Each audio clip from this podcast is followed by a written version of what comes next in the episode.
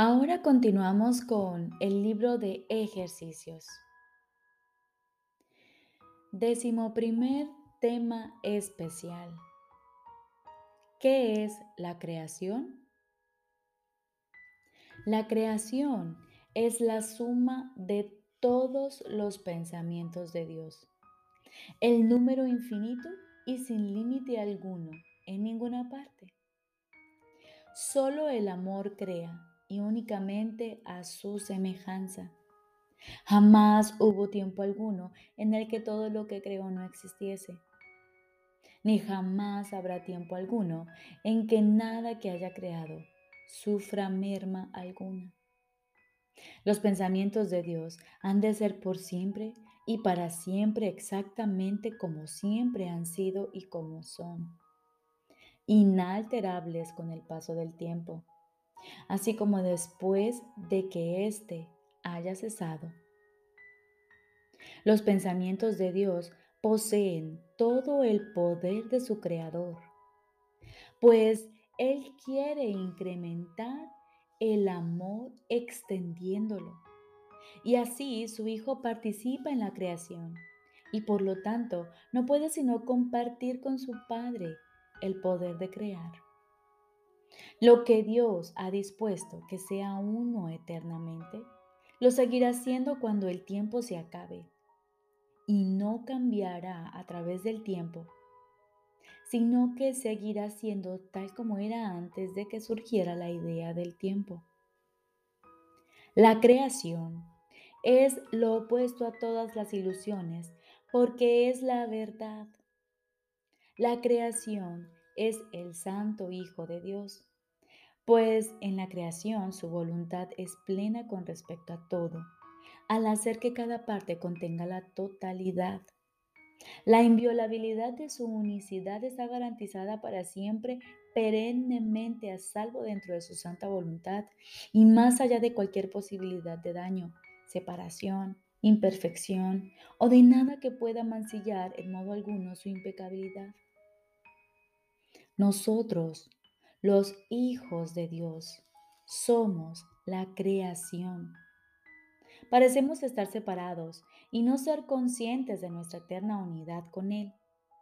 Sin embargo, tras todas nuestras dudas y más allá de todos nuestros temores, todavía hay certeza, pues el amor jamás abandona sus pensamientos y ellos comparten su certeza.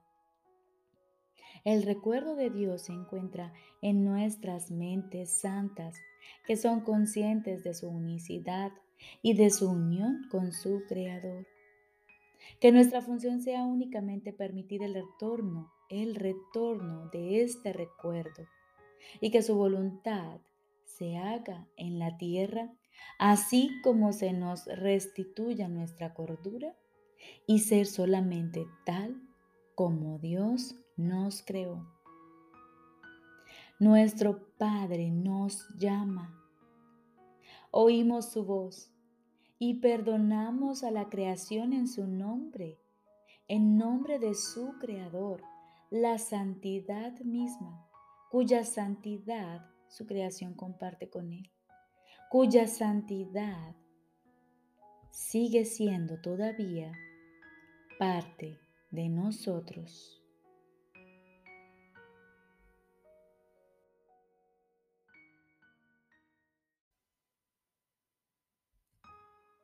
Lección número 324. No quiero ser guía. Quiero ser simplemente un seguidor. No quiero ser guía.